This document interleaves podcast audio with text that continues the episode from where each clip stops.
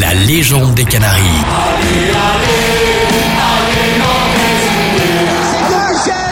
le football club de Nantes est champion de France. On est heureux, on est heureux tout simplement.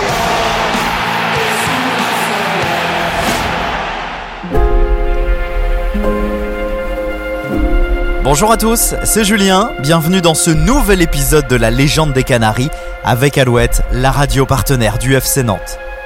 La légende des Canaries, votre podcast pour se souvenir, se replonger dans les grands moments du club, pour retracer aussi les parcours des grands joueurs du FC Nantes.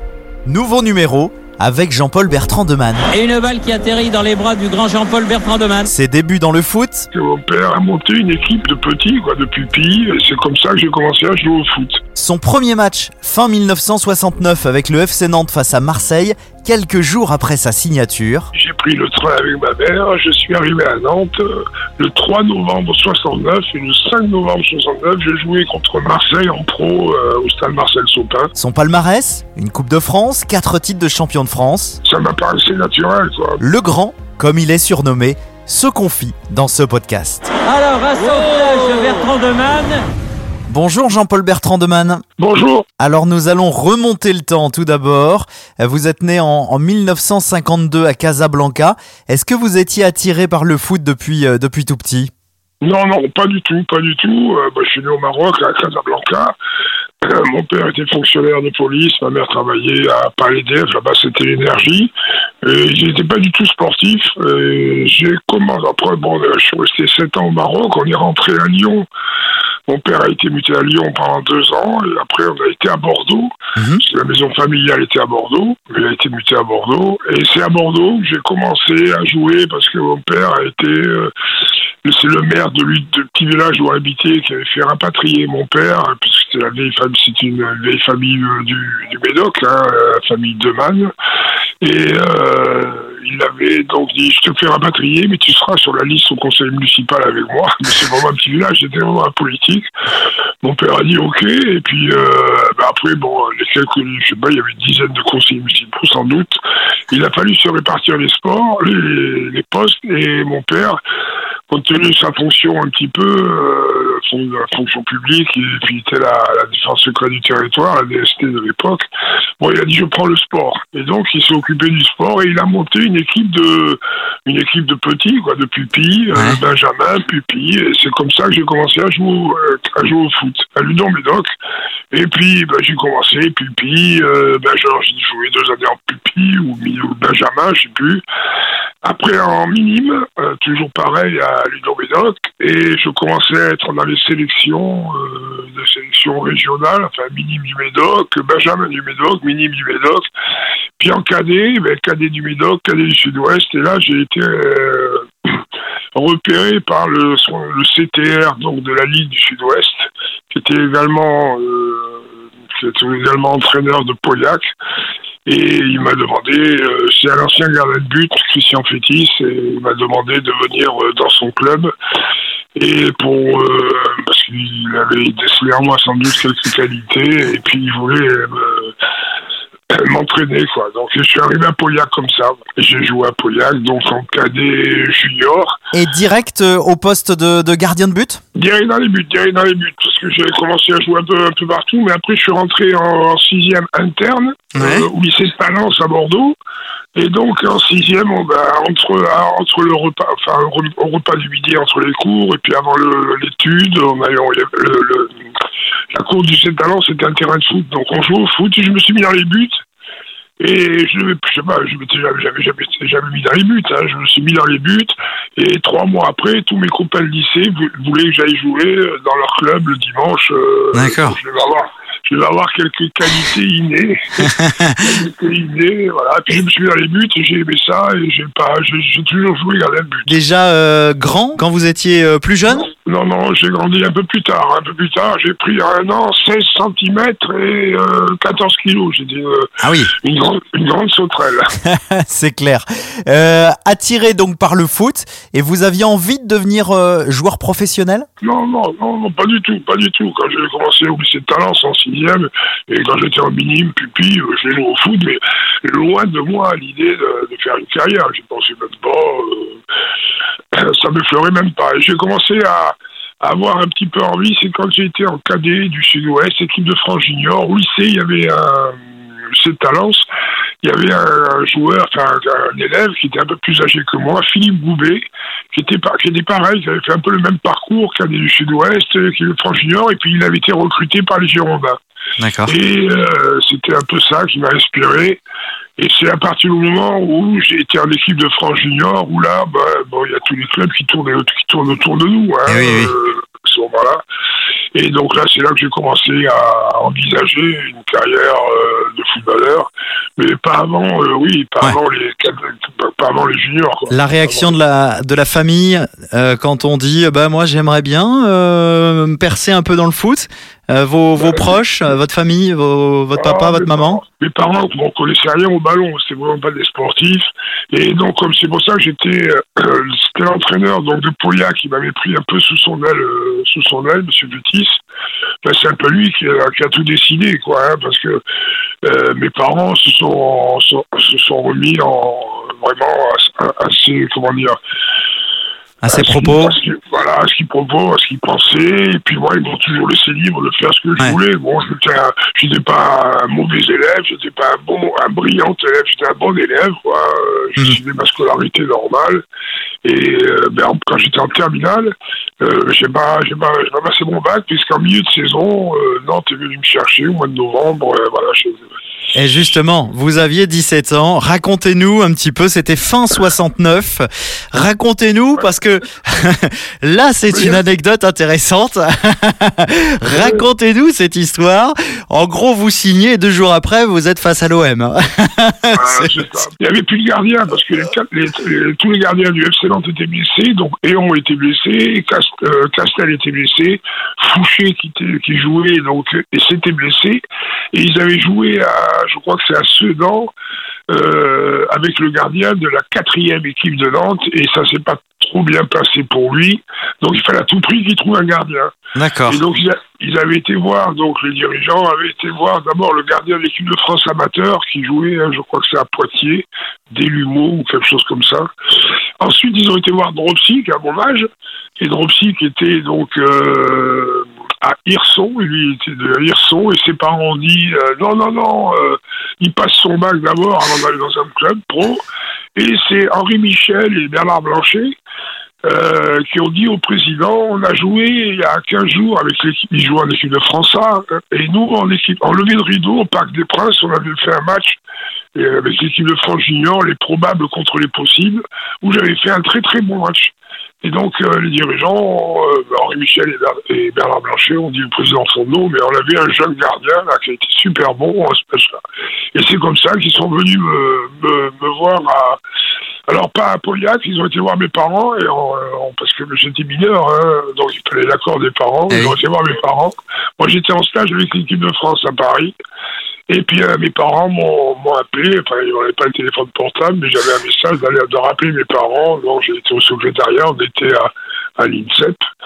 Et mes parents m'ont dit, mais voilà, euh, si tu d'accord, est-ce que tu es d'accord pour, pour aller à Nantes? Euh, parce que si tu d'accord, on, on signe, il faut qu'on signe tout de suite parce que les transferts devaient s'arrêter le 30 novembre, je crois, un truc comme ça. Il fallait signer avant le 30 novembre. Et donc j'ai signé euh, 24 heures avant le 30 novembre. Et euh, donc le lundi, j'ai pris le train avec ma mère. Je suis arrivé à Nantes euh, le 3 novembre 69 et le 5 novembre 69, j'ai joué contre Marseille. Contre Marseille en pro euh, au stade Marcel Sopin. Alors que le dimanche avant, on avait joué contre Trifouille, Trifouille les oies dans le fin fond du Médoc. Énorme. Alors qu'est-ce qu'on se dit à l'époque? Est-ce que vous vous souvenez un petit peu de votre état d'esprit Ah quand on est quand on a 17 ans, on est ado, hein, on est bien d'accord? Ah Euh, ah C'est un rêve d'ado. Euh, co- Comment vous étiez? Est-ce que vous vous souvenez de ça? Oh, moi, j'étais pas d'ado, j'étais pas ado, parce que les jeunes à l'époque, on était moins évolués qu'aujourd'hui. J'étais un gamin, j'étais jamais sorti de chez mes parents. Euh, bah, c'était, c'est j'étais sur un petit nuage, quoi. Donc j'avais été, il y avait un joueur qui m'avait pris un peu sous son aile, c'était Paul Courtin, parce que c'était le seul célibataire euh, de l'équipe. Donc j'ai fait ce match-là. Bon, ça s'est bien passé. On a gagné 2 à 1. J'ai pris mon premier but en professionnel. C'était euh, l'ensemble de Marseille qui s'appelait Joseph. C'était un super souvenir. Mes parents, bien sûr, étaient montés. Mais, euh, mais c'était. Euh, je trouvais ça. c'était pas comme aujourd'hui. je me souviens, après, le match, mes parents m'attendaient devant la porte de Marcel Sopin.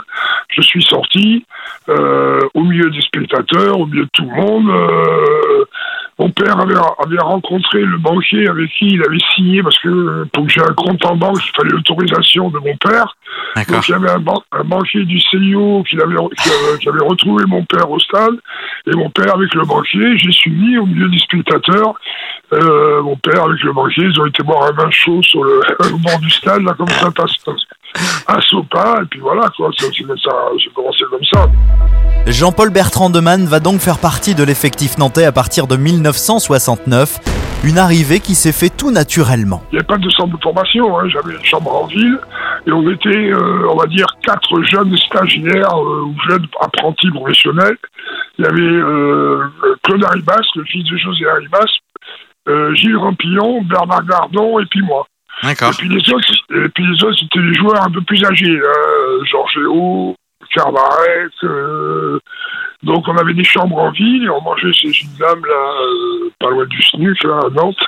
Et tous les matins, on allait à l'entraînement. Après Marseille, Jean-Paul Bertrand Demann va jouer son deuxième match avec le FC Nantes face à Sochaux. Une rencontre qu'il n'oubliera pas. On avait un peu d'avance avec Paul Courtin, on était euh, dans la gare, le train à Montbéliard, on il m'a dit, tu veux une, dans les une boulangerie, tu veux une, un gâteau? J'ai dit, bah oui, pourquoi pas, parce qu'on avait une demi-heure, trois quarts d'heure. Et on est entré à la boulangerie, je me souviens très bien, j'avais choisi une religieuse. Pendant que Paul payait, ben, je commençais à engouffrer la première petite boule de la religieuse. Et j'ai entendu taper au carreau, c'était le père Arribas qui nous faisait, qui me faisait signe, un peu du signe euh, de la fessée, là, tu vas prendre une fessée. Et Paul, Paul qui était un, joyeux luron, qui commence à s'escaffer. Oh là là là là, on est viré, ça y est, on est viré. Moi, j'ai dit, bon, on est viré. Ben, j'ai dit, on a mangé, il me dit, on a mangé une religieuse, on n'a pas le droit au gâteau, c'est pas ça, et tout. Arribas, n'arrête pas de répéter qu'il est entraîneur de, de footballeur, il n'est pas entraîneur d'éléphant, donc euh, là, on est viré. Et donc, on est arrivé à la gare. Moi, je pensais vraiment qu'on était viré. Je suis arrivé à la, gare, donc, pour rejoindre l'équipe. Et Paul avait dû prévenir tout le monde, et tout le monde, alors, euh, Henri Michel, Blanchet, De Michel, tous les anciens venaient me voir pour me dire ouais, Jean-Paul, t'as mangé une religieuse, mais on n'a pas le droit, tu vas te faire virer, c'est incroyable. Et euh, j'ai passé mon train, mon voyage retour. Euh, on en a imploré euh, M. Arribas en lui disant M. Arribas, je ne savais pas, euh, si vous voulez, demain je fais 20 tours de terrain en punition, ce qu'on veut, n'importe quoi. Hein? Et arrivé à Nantes, M. Arribas euh, il m'a appelé et puis il m'a dit bon pour cette fois-ci je passe l'éponge et tout le monde s'est esclaffé autour de moi j'ai compris je m'étais fait bisuter Jean-Paul Bertrand de Man va garder les buts du FC Nantes de 1969 à 1987. Il va côtoyer trois entraîneurs, notamment José Arribas. Il nous parle de sa relation qu'il avait avec son coach. A toujours été Monsieur Arribas. Je toujours appelé Monsieur Arribas. Quand j'arrivais j'avais 17 ans et donc c'était pour moi euh, Monsieur Arribas. Donc, et puis c'est lui qui m'a fait évoluer. J'ai eu la chance de connaître que des entraîneurs exceptionnels. Quoi. Bon, euh, euh, José Arribas, Jean-Vincent. Jean-Vincent. C'était ben, l'exigence, l'exigence d'être sérieux, de toujours s'entraîner, s'entraîner à fond. voilà. Et en 1973, Jean-Paul, bah, vous devenez champion de France. Votre premier titre que vous gagnez avec le, FC Nantes, euh, j'imagine que c'était important pour vous. Ça, ça a représenté quoi dans votre carrière? Mais j'ai pas réalisé vraiment parce que euh, c'était ma première année pro, quoi. Donc euh, ça me paraissait naturel. parce que euh, l'année d'avant, j'avais dû jouer une demi-saison. J'étais à l'armée, j'étais au bataillon Javi, j'avais dû jouer une demi-saison. J'ai signé pro, une première année. On, est champion de France, on est finaliste de la Coupe de France. Ça m'a paraissé naturel, quoi. Mais c'est après les années suivantes où on n'était pas champion, champion de France, je me suis rendu compte, je me suis rendu compte de ce que c'était la, la, la, comment dire, la portée d'un titre, quoi. J'ai eu la chance de jouer, de jouer, alors j'ai participé sans doute, j'ai joué pendant 16 euh, ans en professionnel Et je crois que ma plus mauvaise place, ça a été septième. J'étais quatre fois champion, on a dû être cinq, six fois deuxième, trois, quatre fois troisième. On était toujours dans le haut du tableau. Quoi. Donc euh, aujourd'hui, ce qui me revient, c'est les, 18 ans que j'ai passé au FC Nantes. Tous les matins, aller à l'entraînement, avec des, des, gens que j'appréciais, jouer un football que j'appréciais. J'ai pas un, un, titre qui est pour moi plus marquant que l'autre, c'est l'ensemble on va dire l'ensemble de ma carrière, tout le, bonheur, même les même les buts que j'ai pris entre les jambes, c'est des bons souvenirs. L'ensemble de ma carrière, l'ensemble de ce qu'on a fait pendant 20 ans. Pendant 20 ans, on a été euh, au modo avec Saint-Etienne, de temps en temps il y avait Bordeaux qui venait, des fois Marseille. On était les deux meilleures équipes euh, nationales. Donc euh, je pense, j'espère qu'un jour Nantes refera ça, mais ça sera difficile. Nous, on a été pendant 20 ans, euh, entre guillemets, les rois du monde. Ouais, c'est clair. Un petit regret quand même, la Coupe d'Europe. Hein, on parle souvent de cette demi-finale de la Coupe des Coupes en 80 euh, face à, à Valence. Euh, ça, c'est, c'est vraiment euh, votre regret parce que euh, vous étiez pas loin au final hein, d'approcher une finale et puis après, bah, une finale, on s'est. Bah, c'est le football français qui était à l'époque. Bah, on n'avait pas appris à gagner. Quoi. Je crois que le, le, le déclic, ça a été Stéphane Kovacs qui a pris la suite de, euh, de Georges Boulogne euh, donc en équipe de France, qui est arrivé de l'entraîneur d'Ajax Amsterdam, qui avait été trois fois champion d'Europe, qui a commencé à nous décomplexer. Et en même temps, il y a eu aussi euh, les épopées de Saint-Étienne qui ont montré le chemin un peu à tout le monde. Euh, pour dire qu'on n'était pas plus mauvais que les autres et qu'on pouvait gagner. En 82, euh, en 78, on a fait, on a été à la, j'ai fait la Coupe du Monde en 78, et, euh, de, de, se qualifier déjà, c'était euh, le, le, Graal. Déjà, on avait atteint le Graal, donc euh, on n'a pas abordé comme il faut la Coupe du Monde en 78. Mais ça, on a préparé 82. Si 82, mmh. il y a eu la France-Allemagne en demi-finale, c'est parce qu'on a fait des on a fait des erreurs en 78 dans la préparation, dans beaucoup de choses. Et c'est ce qui a préparé 82. Vous savez, c'est toujours euh, chacun amène sa pierre à l'édifice et petit à petit on grandit et pour arriver, euh, pour arriver à, gagner la Coupe du Monde euh, en 98. Tout à fait. Et justement, vous parlez de votre épopée en bleu. Il y a notamment donc la Coupe du Monde en Argentine en 78. ça reste un un regret, un beau souvenir euh, C'est un sentiment partagé? Non, non, j'ai aucun regret. Pour moi, pour moi c'est un beau souvenir. Pour moi, dans le football, mon, plus beau souvenir, c'est l'entrée sur le terrain à, à Buenos Aires contre l'Argentine. Parce que c'est euh, une ambiance à l'Amérique du Sud, c'est quelque chose. Hein. Euh, quand on dit que des fois, à, la Beaujoire, il y a de superbes ambiances, euh, l'Amérique du Sud, c'est multiplié par 10. Hein. C'est incroyable. Et donc ça, c'est un super souvenir. Quand on me demande souvent euh, quel est mon meilleur souvenir de foot, c'est pas un match, c'est cette ambiance, cette impression qu'on a eue. Je me souviens, donc c'est Marius Trésor, le capitaine. je, je, rentrais juste derrière lui, euh, le vestiaire au stade monumental de Buenos Aires. Les vestiaires sont sous le, stade. Et on montait les escaliers, il y avait une grosse plaque en métal qui bouchait l'entrée du, du, terrain. Et quand on était là, à cette plaque de métal, à, à, côté de nous, il y avait les Argentins, les arbitres dehors.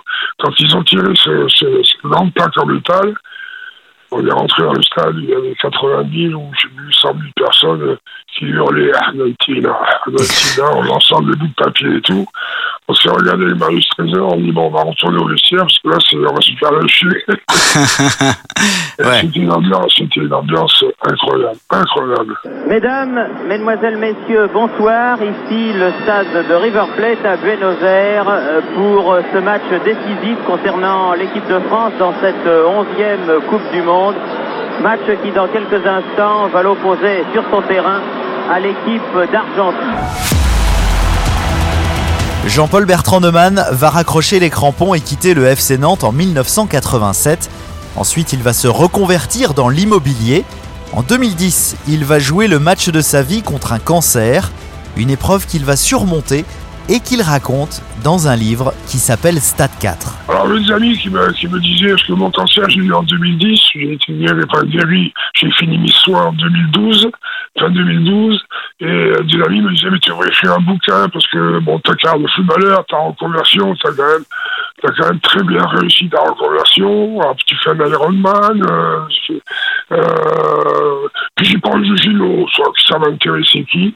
Et c'est un jour le médecin qui m'a soigné à, à l'ICO, l'Institut de cancérologie de l'Ouest, qui m'appelle. Je savais qu'il avait un, il m'appelle pour autre chose, pour un conseil immobilier pour sa fille. je savais, je savais qu'il luttait contre un cancer. Et donc, à la fin de la conversation, je dis, docteur, il faut vous accrocher, tout ce que vous m'avez dit. Mais il dit, monsieur Leman, je pense à vous tous les matins. Quand vous arrivez dans mon bureau, que vous étiez, euh, entre guillemets, un cadavre ambulant, et que vous me disiez, euh, je vais faire un guérir, je vais faire un Ironman, je lui ai le moral, lui. Et il m'a dit, vous devriez faire un, livre, témoigner, tout ça, parce que moi, ça, votre exemple m'a aidé. Alors, ben, c'était huit jours avant le premier confinement. Et je me suis mis à mon bureau, là où je suis en ce moment, et euh, j'ai pris une feuille de papier, et puis j'ai commencé à gratter. Et euh, ben, j'ai trouvé un, puis j'ai envoyé ça à un éditeur qui, euh, cinq heures après, m'a envoyé un, message en me disant ça vous intéresse, on veut bien vous éditer, donc Max Milo. Et voilà, et l'aventure est partie comme ça, et ça marche très bien. Alors, je signale qu'il faut continuer à l'acheter parce que tous mes droits d'auteur sont versés à l'ICO, à l'Institut de cancérologie de l'Ouest. Eh bien, c'est noté. Jean-Paul, pour terminer, un mot pour qualifier ces années nantaises. Euh, 20 années de grand bonheur. Euh, on a partagé avec les spectateurs à soupe un, peu à la Beaujoire, puisque j'ai eh 300 ans à la Beaujoire. Euh, non, moi je me considère comme un grand privilégié. J'ai vécu une passion. Le, le, foot, ça a été une passion. Je me suis reconverti. Euh, un, boulot qui me passionnait aussi, qui me plaisait, qui a bien marché. Donc, euh, bon, j'ai eu des malheurs dans, la, dans, ma, vie personnelle. Euh, j'ai eu mon cancer, mais bon, je me considère un grand privilégié de la vie et je veux continuer à en profiter. Eh ben, vous avez bien raison. Merci euh, Jean-Paul d'avoir remonté le temps avec nous. C'était un vrai plaisir. À très vite. Merci, au revoir. Et merci à vous d'avoir écouté ce nouveau numéro de la légende des Canaries. Épisode réalisé avec Alouette, la radio partenaire du FC Nantes. Vous pouvez nous retrouver sur toutes les plateformes de podcast. Abonnez-vous pour ne manquer aucun épisode.